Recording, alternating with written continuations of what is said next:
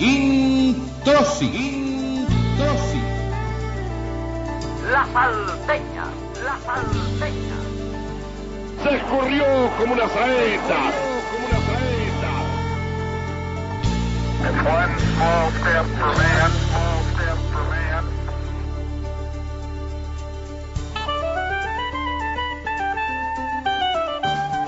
Un programa de radio. Comienza un programa de radio.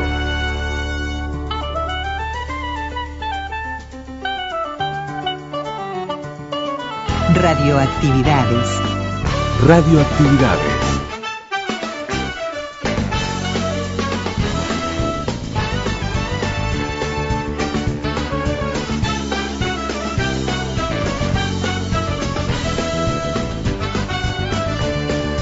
Comenzamos el programa de domingo con Mauricio Ubal y Gonzalo Moreira.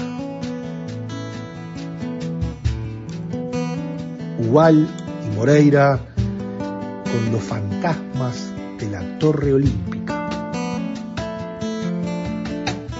En la torre olímpica en el centenario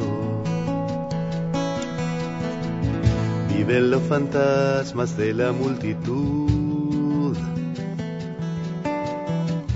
Sigilosos bichan desde las ventanas, pensando en lo efímero de la juventud. Cada tanto bajan al campo de juego para entretenerse con una emoción. La pisan en medio del área contraria y la ponen suave contra algún rincón. Está el gris fantasma del penal errado. Faltando un minuto por el capitán. Y el fantasma triste del lío terrible. Cuando la violencia decidió cobrar.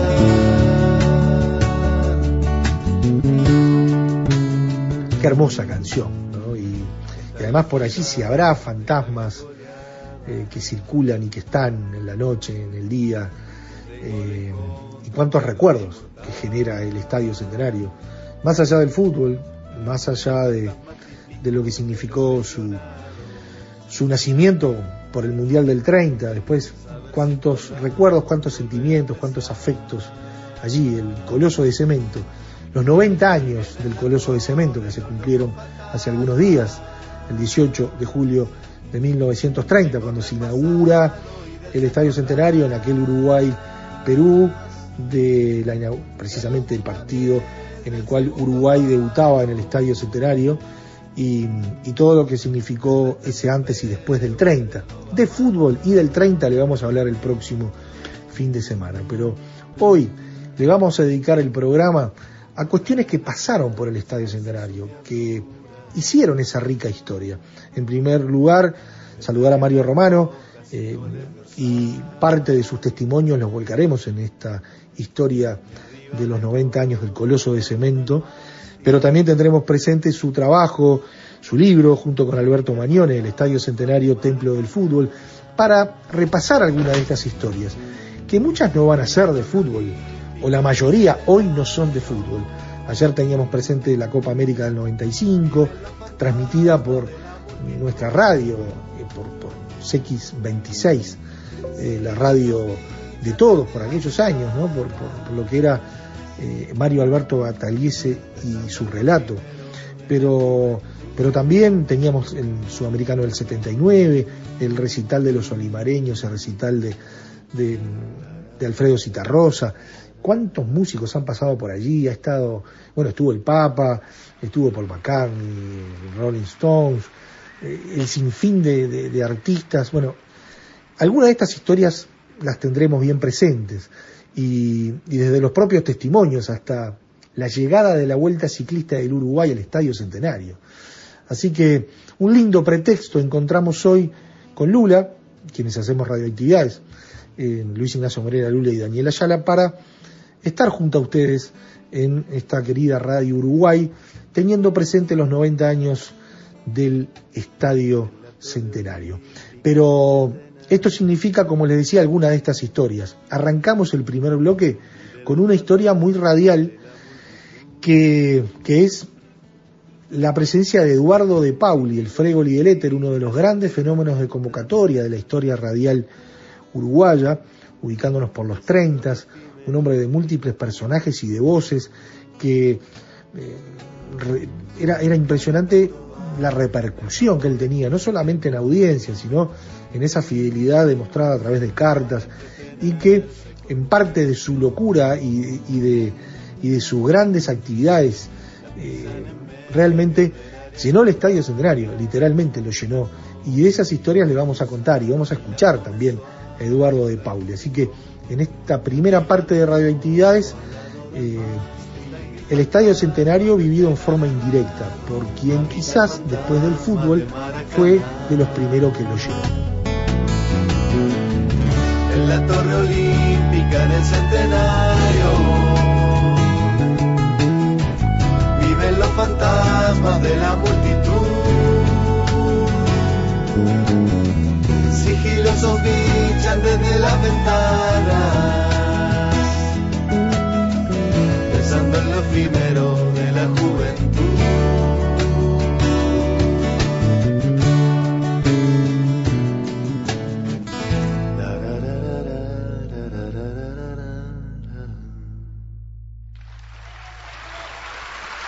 Facebook, Radioactividades. Twitter. Twitter, arroba reactividades. Arroba reactividades.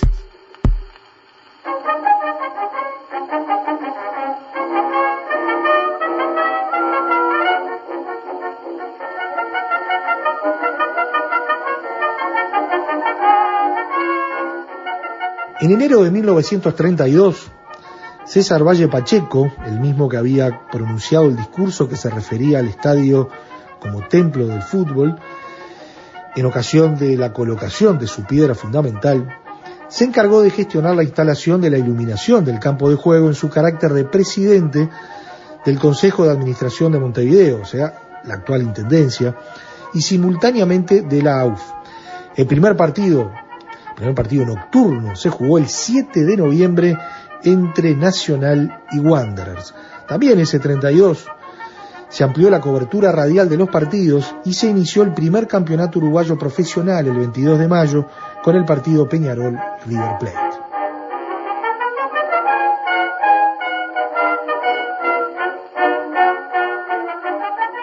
En 1934 se prohibió a la radio transmitir los partidos porque se pensó que ello causaba una merma en la afluencia del público al fútbol.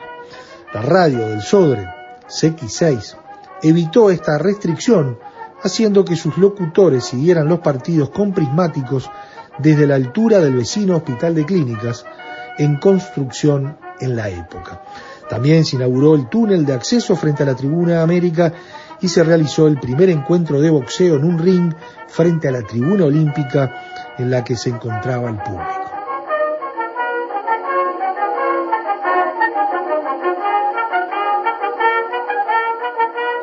1940, estrenando la cancha de baloncesto proyectada por Escaso ante la tribuna olímpica, se juega entre el 20 y el 28 de enero el octavo campeonato sudamericano que ganó Uruguay luego de una reñida final con Argentina, la que terminó con el resultado de 25 a 23.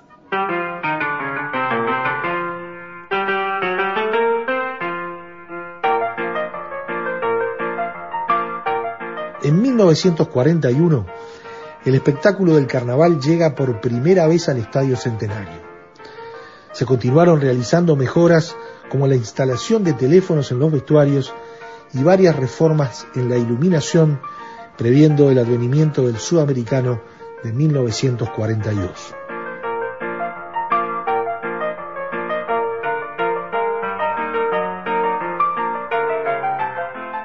El 6 de abril de 1947 llega la Vuelta Ciclista del Uruguay a Montevideo y se dispone que termine en un circuito dentro del Estadio Centenario, rodeando la cancha y finalizando frente al palco oficial.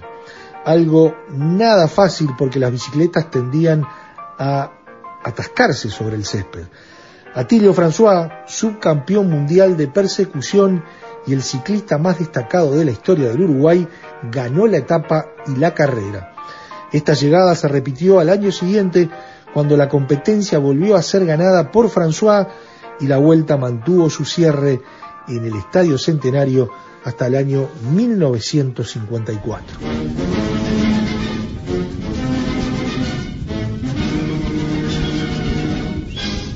Seis horas 45 minutos. Faltan a unos segundos y el grupo está alineado ya frente al micrófono de Radio Sport. Todas las caras reflejan alegría, entusiasmo y mucho optimismo. Estimamos nosotros que en esta etapa se va a correr muy fuerte.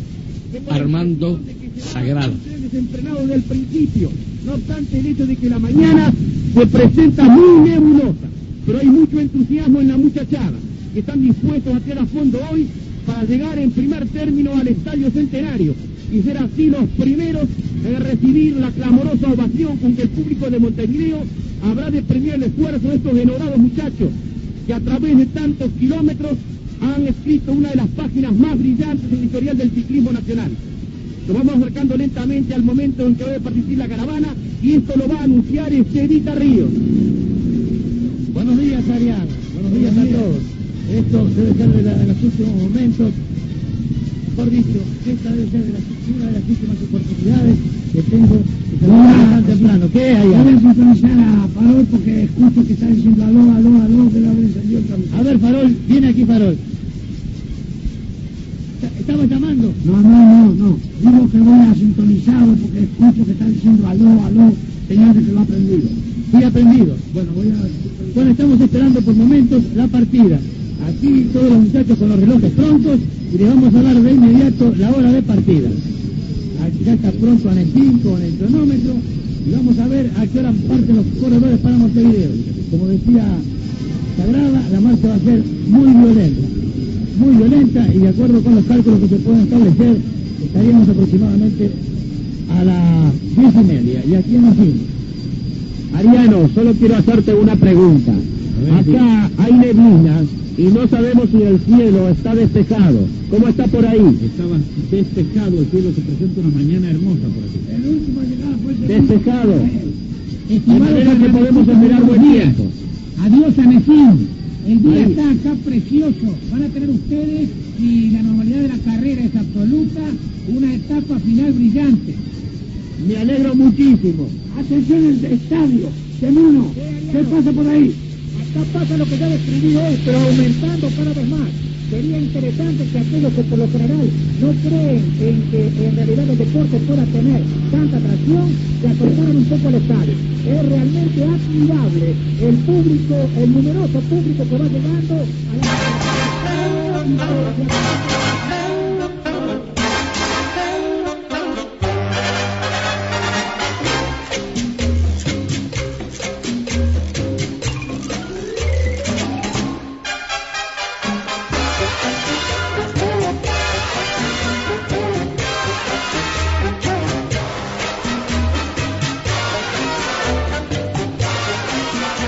En el año 1949, un lejano antecedente de los grandes conciertos que se realizaron en el estadio, a partir de los años 70 sobre todo, fue la actuación del famoso músico catalán Xavier Cugat. Adosado esto a un desfile de carnaval y a un gran espectáculo de fuegos artificiales en marzo de 1949.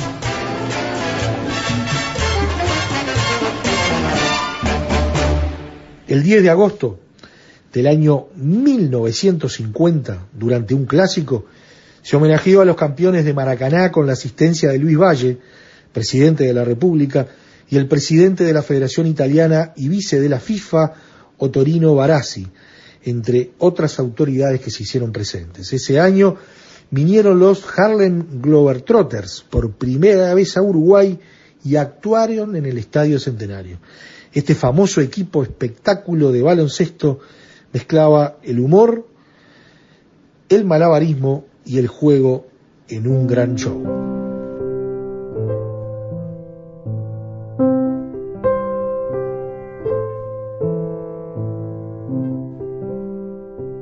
Nuestro estadio centenario en Montevideo suspira de nostalgia por las glorias del fútbol uruguayo. Una gran muchedumbre sigue una vez más desde las tribunas del Estadio Centenario la presencia de las clásicas casacas tricolores y aurinegras.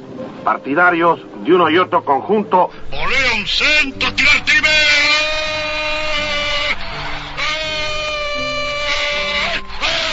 Levanta el centro, vino. Re... ¡Gol!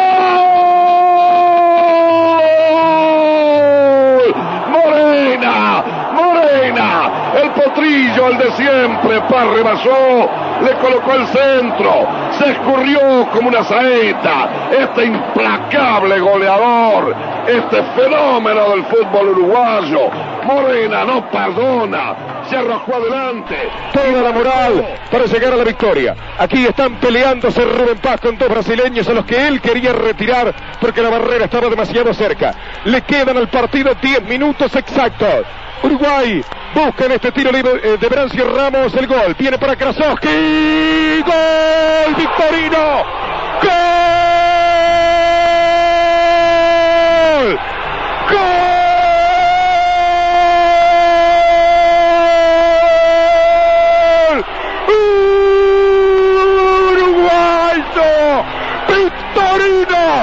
¡Victorino! Moreira Victorino, trata de escapar. Le cometen infracción de atrás. Pau de Galván, tiro libre para Nacional. Visto que son las jugadas de mayor peligro estos tiros libres que vienen por evasión. Hay hombres que cabecean bien, a pesar de no ser muy altos. Caso concreto de Víctor Espárrago. Hombre salvador y de goles grandes. Mala pelota de Moreira. Moreira tiro centro, entró Espárrago, cabeceó Victorino, ¡gol! ¡Gol!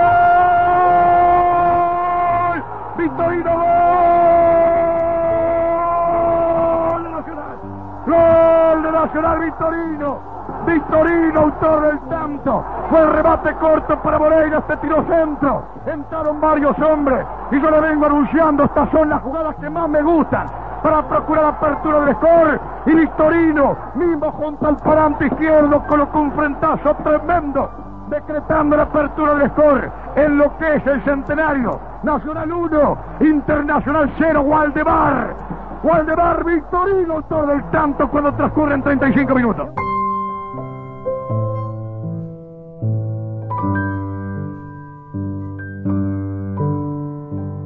Historias del Estadio Centenario que tienen que ver con el fútbol, con cuántas finales, con cuántos clásicos, pero de trascendencia internacional. El Estadio Centenario es el estadio en que más partidos por finales de Copa Libertadores se han jugado, 20, pero también más allá del Mundial del 30, lo que significó el Mundialito del 80, eh, con la convocatoria de las elecciones y esos relatos de gol que quedaron en la historia de, Víctor Hugo Morales por Oriental, pero también eh, de esas finales de Libertadores donde Nacional y Peñarol fueron protagonistas, finales del mundo donde Nacional y Peñarol fueron protagonistas, y, más allá de eso, eh, la venida del Papa, el 7 de mayo de 1988, de Juan Pablo II, eh, las, el reencuentro de los uruguayos con Alfredo Citarrosa, con los olimareños allá por el 84, la presencia de Paul McCartney y de Rolling Stones como, como dos de los, quizás de los artistas eh, más importantes que han venido al estadio.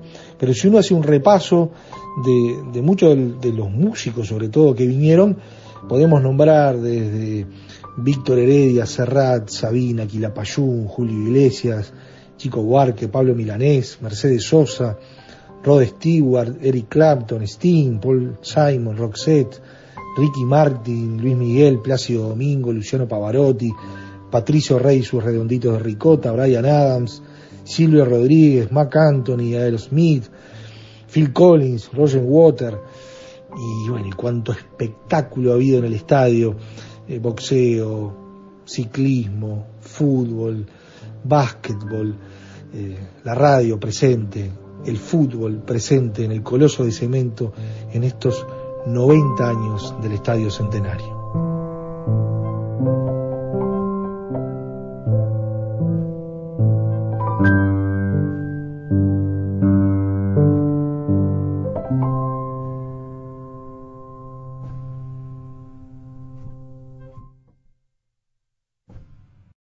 Celebramos la palabra.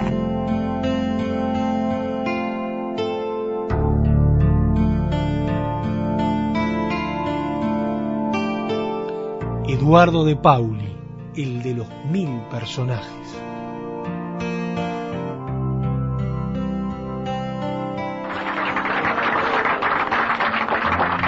Así es, Mari. ¿Eh? ¿Cómo? Que es de la primera comunión, ¿no? y todavía no lo pagaste. No, no hagan caso, saben que son cosas de don Jacobo. Sí, cosas de Jacobo. Este, digo yo, mejor vamos a hablar de otra cosa. Buenas y ok, este patuito, los zapateros, las zapateras, amigos. le va? Faltaba más. Buenas noches, patuito, Muy buenas. Buenas noches, patita.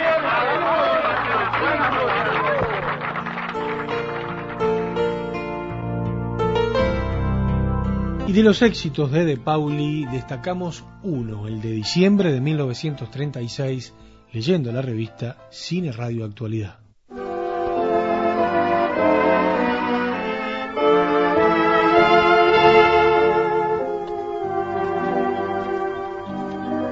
La fecha del sábado 19 de diciembre de 1936 ha de quedar grabada con letras de molde en los anales de la radiotelefonía nacional y en especial manera en el libro de los grandes acontecimientos de CX46, Radio América, ante la demostración palpable y elocuente brindada por el pueblo en el homenaje a Eduardo de Pablo.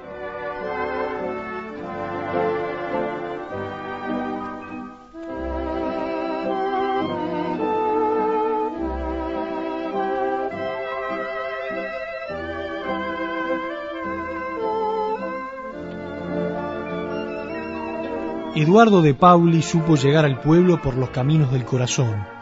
Su palabra bondadosa para las madres y los niños tuvieron la rara virtud de que su travieso Candelario, más que un personaje de radio, se convirtiera en cosa tan familiar hasta figurarlo un hijo adoptivo o un hermanito en todos los hogares.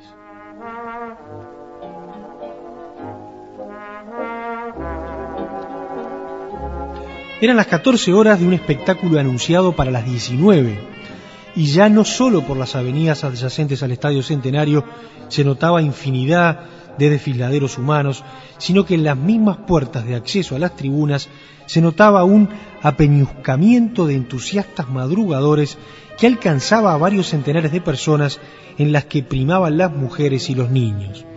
De nada valía la alta temperatura reinante que presidía la serenidad de la tarde. Solo en la cima de la torre de los homenajes una leve brisa hacía flamear un banderín distintivo que lucía las letras de De Pauli.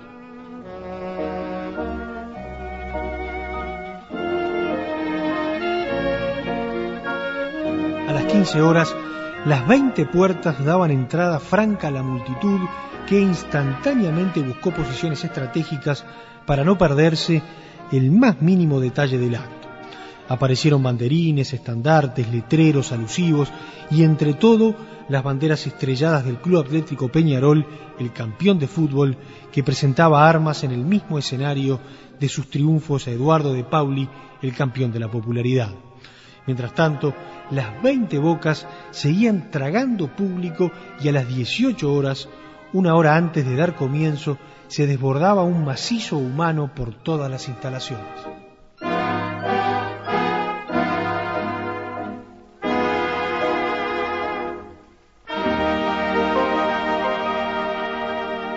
Evolucionando un avión que arrojaba volantes, palomitas blancas que caían, mensajeras del saludo aéreo que rendían a De Pauli los afamados productos ICA, Coeur de Fleur y Mi Novia, los parlantes llamaron la atención transmitiendo la clásica tarantela de los programas de Pauli.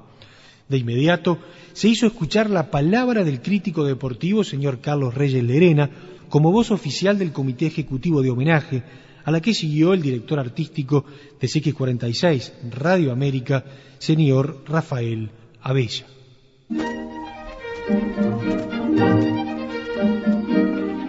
Y cuando De Pauli apareció por el túnel, aquello provocó lo que la pluma no hallaría palabras para escribir. El delirio popular, la consagración rotunda. Una muchedumbre que durante varios minutos batió palmas en homenaje a su ídolo, palmas que se renovaron cuando en el centro del field se abrazaron con De Pauli, el colaborador Sarrasqueta, factor invalorable de los éxitos del artista, y Guzmán Bertaki, el propietario de CX46 Radio América.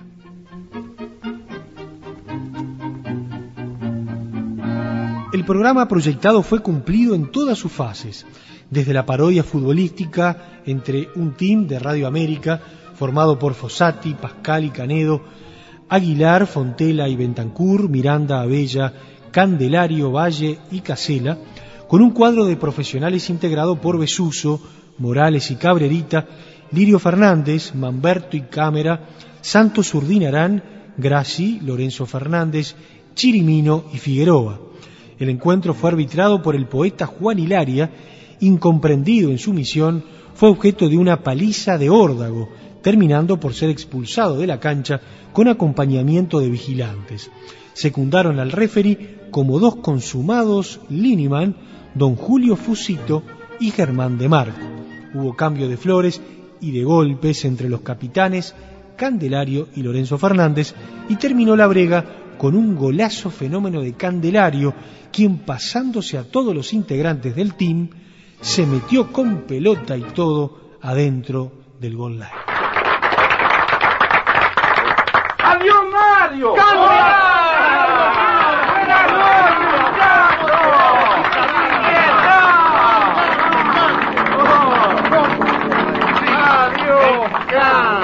¿Cómo te va? Me falta un pañuelo blanco para hacer la bandera patria, estoy de azul. Y qué bien te queda. Sí, no. una cosa, así que tampoco vos te quedaste en tu casa a esperar la llamada telefónica. Yo hablaba para teléfono, en fin. ¿Vos qué te crees? ¿Qué? Ah, ¡Estás loco vos! ¿No que estoy de la voz este año? Ah, estás muy bien. Estoy, estoy enllenado de yodo este año. Ajá. Seis meses en el agua, ¿sé cómo? Sí, me imagino. Imagina, estoy lleno de espina. Soy un pecado. soy. Para los seis meses que no lo pasé, que, que, que, que nada más que pecando, ¿eh? Ah, Me mandé una composición musical que pienso hacer capó. Ah, y fue por eso que viniste acá. Sí, y con esa composición musical voy a saludar a Radio Escucha, porque renovarse es vivir. Dijo uno, Y ahí escuchábamos precisamente uno de los personajes de De Pauli, que quedó en la mejor historia en esta crónica que le contábamos del Estadio Centenario. Y volvemos de ese 46 precisamente a ese día en que De Pauli llenó el estadio el 19 de diciembre del 36 para ver cómo culminó esa fiesta increíble. Y después del partido de fútbol, rápidamente ante la luz artificial de los reflectores, apareció en el centro del estadio un escenario improvisado. Y así, ante aplausos estruendosos y consagratorios, desfilaron el cuarteto Montevideo del maestro Guillermo Suasti, Coralillo Mir, el trío típico budano, Lila Marrone, María Esther Ferulano, Pascal Canedo, Raúl Fossati, Aguilar Fontele Bentancur, señora Ferulano de Bocio, Pedrito Casela, cerrando la parte artística Marujita Falero y la notable típica argentina del vino Bardán.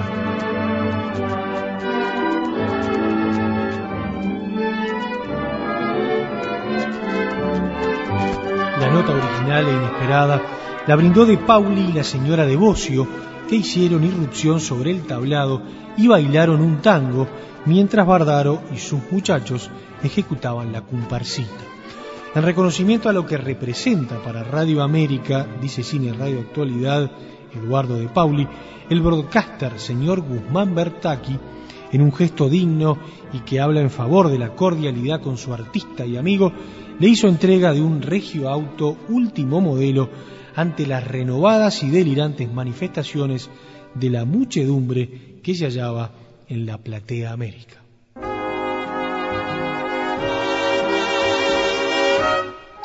Y según la crónica de Cine Radio Actualidad, además del auto regalado a Candelario, estuvo también por parte de Julio Fusito presente un obsequio mm, que se trataba de un reloj de oro.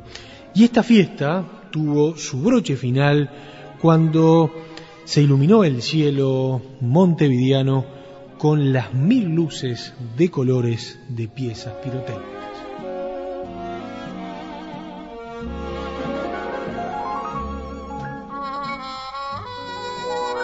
Y en esta crónica acerca del Estadio Centenario de Eduardo de Pauli nos habla su hijo, Bimbo de Pauli. Llama gente y me dice, este, yo estuve en el estadio, gente que ya ahora seguro pasó los 70, ¿no? Pero este, pero yo estuve en el estadio, seguro, llenó el estadio, quedó gente afuera, fue un fenómeno increíble. Tal vez hay que recordar dos cosas, ¿no? Eh, que un solo hombre haya hecho eso y que fue, digamos, el parto de la publicidad. Allí sale el fenómeno publicitario porque todo esto se fundaba en que regalaban una marca de auto, una yerba, no sé cómo era la cosa, porque no, no había show, no había nada. No había show. O sea, se suponía que, que el cuadro de la radio de fútbol le iba, le iba a jugar un partido al Club Nacional de Fútbol que en ese momento había salido campeón este, internacional, no me acuerdo de qué y bueno, y por supuesto el quien lo hizo mi padre, ¿no? El personaje de, de, mi padre. Era nada más que eso, no, no, no era un show de orquestas y de cosas. habría algunos teloneros, supongo, pero este no, no e, era eso nomás, ¿no? Y quedó gente afuera, ¿no? Quedó gente afuera con los medios de comunicación de ese momento, de transporte me refiero, no, no solo la radio, ¿no? De transporte, había que ir del cerro, de la teja, de cualquier lado, hasta el estadio en aquel momento, ¿no?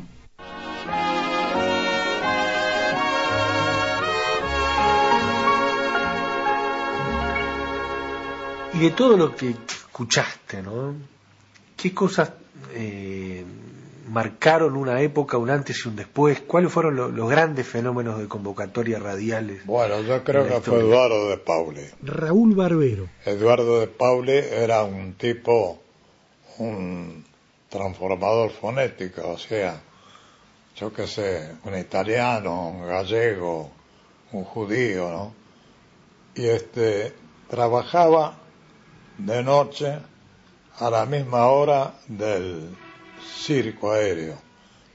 Entonces un día a alguien se le ocurrió decir que por qué no se dividían los horarios, uno al mediodía y el otro a la noche, y captaban toda la audiencia. Bueno, salió de Pauli con el mediodía, nosotros quedamos de noche y tenía ocho o nueve personajes que eran formidables. Y un día organizó un partido en el estadio con once muchachos que cada uno representaba un personaje y un cuadro de selección uruguayo. En el estadio a las diez de la mañana y fueron sesenta mil personas. Creo que como suceso así, individual, debe haber sido lo más grande que, que hubo acá.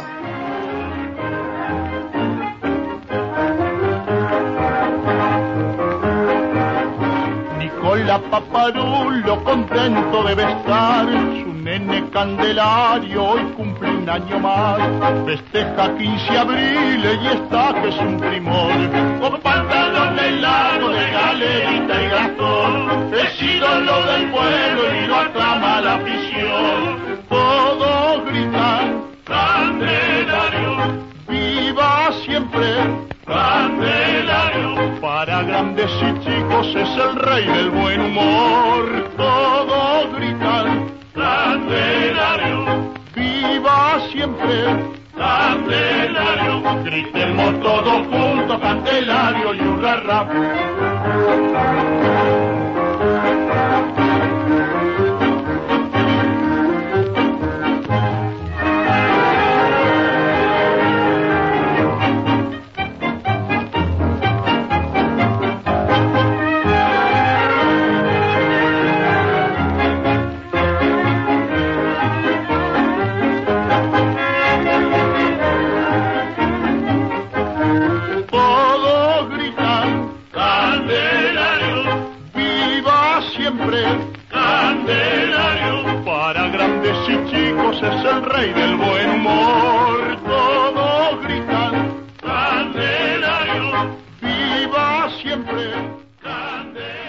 Correo arroba radioactividades.org.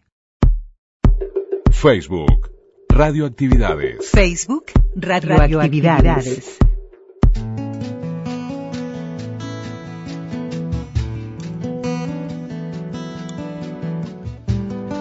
Mario Romano.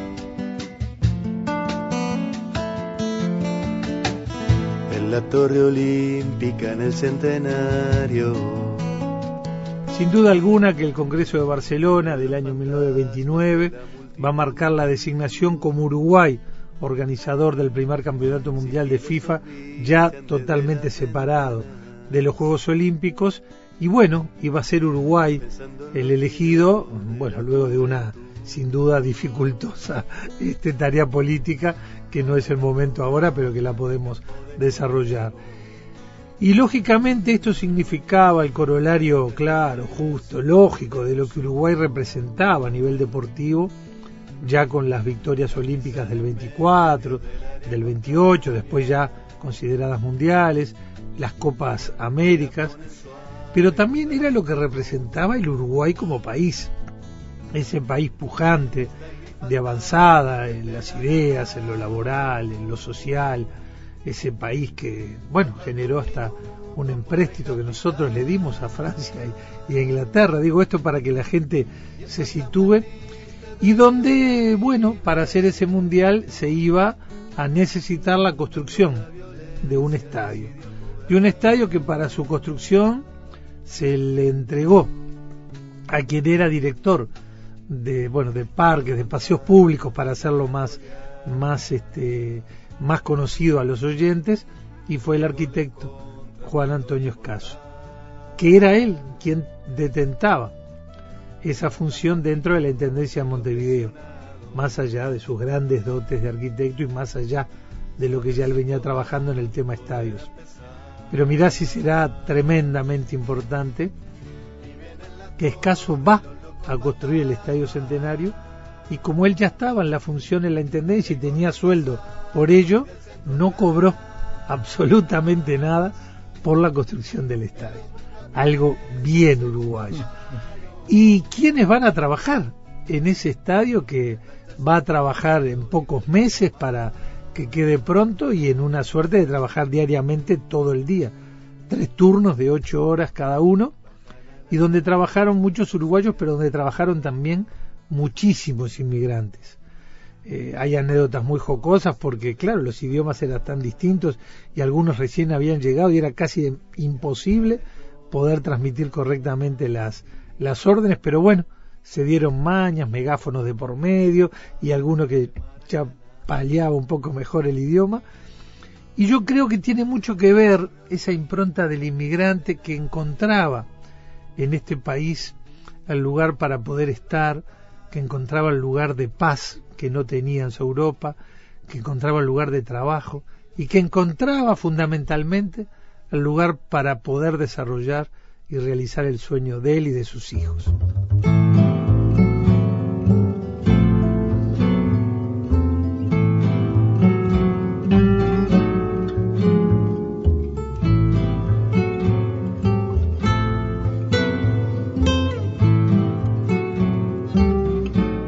De hormigón armado, propiamente dicho, cinco meses.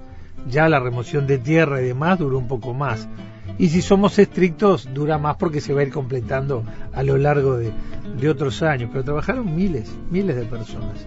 Este, y yo digo que eh, yo quería decir esto que es muy importante porque esos inmigrantes, sumado a todo esto que yo dije, iban a trabajar después en un lugar donde ese país era campeón del mundo no era poca cosa en esa época eso.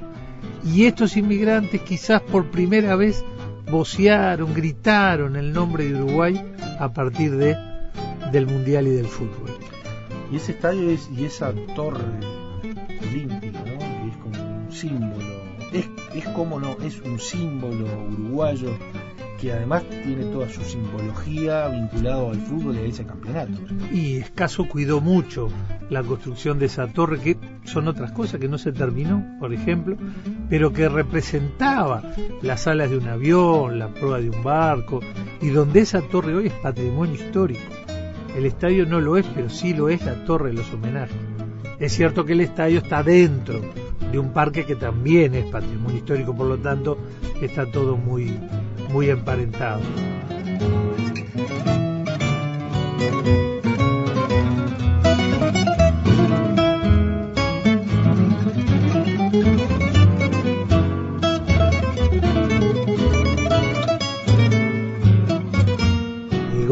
Manco Castro en la Colombes, como tantos goles importantes uruguayos, nos permitió ganar ese primer partido y que la radio llegara, llegara a los hogares, empezar a, generar esa comunicación.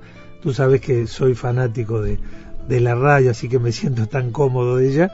Y la radio siempre estuvo tan presente. Fíjate que en algún momento este se, se impuso la prohibición de transmitir porque se estimaba que, que si se pasaba por radio la gente iba a dejar de ir como ha pasado a veces con el cine o, Sí, o- por, por los 30 fue con lo- 74, exactamente 34, que- que 35. la radio quitaba público no una cosa que después queda claro que es exactamente al revés.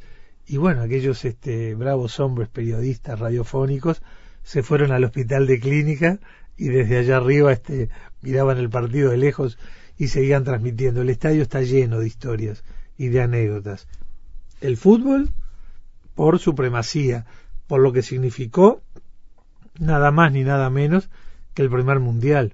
Todas las copas sudamericanas de Uruguay. Uruguay ganó todas las copas sudamericanas, copas de América que organizó. Y además Uruguay nunca perdió un partido en el Estadio Centenario por una Copa América. Es increíble decir esto, pero pero bueno, no solo fue la selección uruguaya el fútbol del estadio, sino que también luego vinieron los, clubes, y Peñarol y Nacional, para convertirse campeones de América, campeones intercontinentales, y por supuesto que muchos más clubes nuestros, pero llegó un momento que no solo clubes nuestros, sino que a nivel internacional el estadio se iba a convertir en el estadio con más partidos internacionales. Entonces vino Racing de Avellaneda y se consagró aquí campeón intercontinental. Y después vino Estudiantes de La Plata y fue dos veces campeón de América.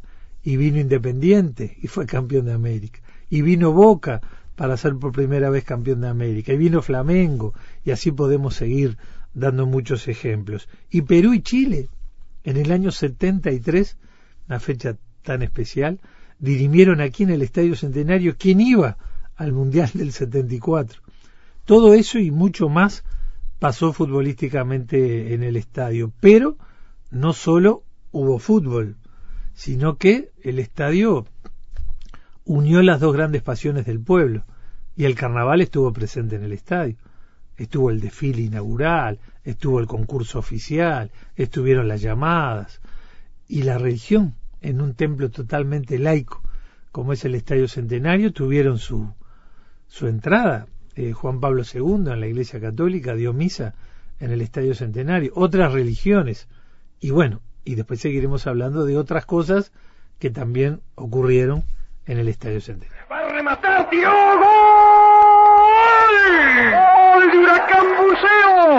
El jugador Guillén, puntero derecho del equipo de Huracán, metió la pelota en la Yo tengo una fecha muy especial que la tengo que decir, que es el 13 de octubre de 1968, cuando Bueno. Huracán Buceo y Bellavista llenaron el Claro, estadio. claro. Pero hay rincones del estadio que, que ya eh, hay generaciones que lo recuerdan, cuando en la época no había celulares, eh, donde uno se encontraba, sino en, la- en el reloj de la Olímpica, ¿no? Mirá, claro, voy por partes. Eh, mirá si mi papá me llevaba al fútbol y si mi mamá soportaba eh, tantas ausencias. Yo el 13 de octubre del 68 fui a la mañana para ver Huracán Buceo Bellavista. Todo el estadio estaba a favor de Huracán Buceo, salvo la hinchada propiamente de Bellavista en un rincón de la Tribuna América, creo que contra la Colombes. Y fue un partido excepcional de Bellavista, el estadio repleto para ver la final de la B y se ve que vinimos, almorzamos y de tarde me llegó de vuelta al estadio y vi como Mazurkiewicz frente a River vencía el récord de imbatibilidad y el arquero de River, que era Roberto Sosa, cruzó toda la cancha para saludar al arquero y el partido se paró, cosa que hoy sería insólita, ¿no? Cuando Mazurkiewicz llegó al límite, creo que era a los 18 minutos del primer tiempo, una cosa así, el partido se paró y todos lo vinieron a saludar, amigos y rivales, este funcionarios, eh, los jueces. Después el partido siguió y bueno, la historia recordará que empató uno a uno y los dos goles lo hizo Ramón Silva, el mismo jugador, uno a favor y uno en contra. Y, y, y tal es así este, que, que vienen esos, esos recuerdos que, que haces muy bien en, en plantearlo. Facebook, Radioactividades. Y nos vamos con Lucas Leza y estadio. Acunó los sentimientos que me hicieron delirar. Presenció mil alegrías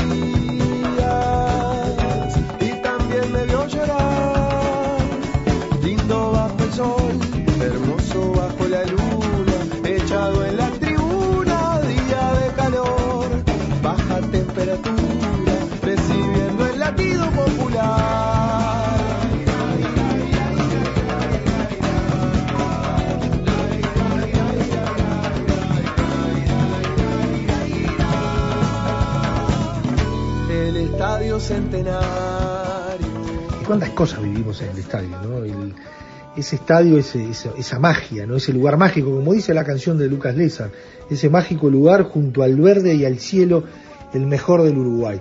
Y nosotros decimos, bueno, monumento eh, al fútbol mundial, monumento histórico, que, vaya si, está vigente y está allí, está quieto, está pendiente quizás de muchas reformas y, y de mayor atención para que el Estadio Centenario no se nos venga abajo eh, y de alguna forma siga identificándonos eh, más allá del fútbol como un símbolo bien uruguayo.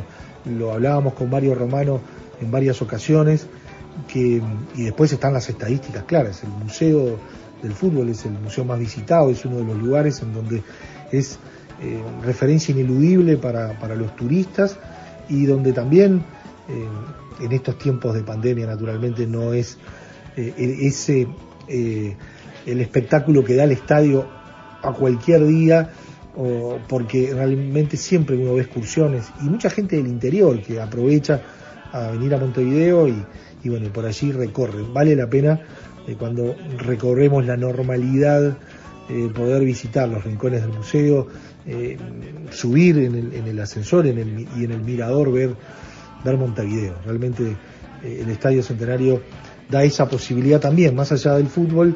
Y, y bueno, para nosotros fue un gusto tener presente estos 90 años que tratamos de que no tuviera que ver con el fútbol, porque el domingo que viene sí eh, se cumplen un aniversario importante de lo que fue el 30, esos 90 años del Campeonato Mundial de 1930, en donde la radio se hizo presente a través de la radio oficial de CX6 Sodre, transmitiéndolo como primer mundial con Emilio Elena y con Ignacio Domínguez Riera como protagonistas. Eh, esta historia comenzó el 18 de julio eh, en contra Perú en el Estadio Centenario y termina en, en lo que es la final con Argentina y ese partido muy recordado. De esas historias hasta la presencia de Gardel por allí, todas las historias de lo que fue la construcción del Estadio Centenario. Por allí estarán los testimonios también del queridísimo, siempre lo tenemos presente, a Raúl Barbero, y, bueno, también testimonios de gente que, que vivió y de jugadores que vivieron el partido a través de nuestro archivo y del propio Ignacio Domínguez Riera contándonos de esas historias de cómo vivió siendo un botija, como le decían, el botija, no tenía ni 20 años, siendo relator de, de ese mundial con historias increíbles y bueno, y con, con todo lo que significó Ignacio Domínguez Herrera después, ¿no? Como, como un, hombre de, de la radio, gerente de, de emisoras argentinas de primera línea, actor de cine, un personaje realmente increíble que quedó marcado allí desde muy joven como junto con Emilio Elena los eh, que relataron la victoria de Uruguay en ese 1930. Así que eso es para el próximo fin de semana en Radioactividades. Esperemos les haya gustado la propuesta de hoy. Y, y bueno, la seguimos en la semana en nuestras redes sociales, Facebook y Twitter, y con las ganas de siempre de, de seguir aquí en, en las radios públicas, en Radio Uruguay con radioactividades. Chau, chau. Conducción Daniela Ayala. Locución institucional Silvia Roca y Fabián Corrotti. Producción y edición de sonido Luis Ignacio Moreira.